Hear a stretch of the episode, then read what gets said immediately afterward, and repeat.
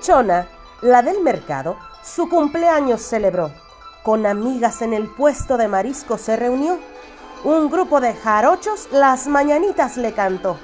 Algunas rimas muy graciosas inventó.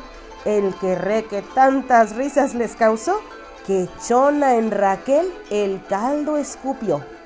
El cantante una copla repentina improvisó sobre la blusa de Raquel que manchada quedó. Al fin que Raquel ni cuenta se dio hasta que el verso escuchó.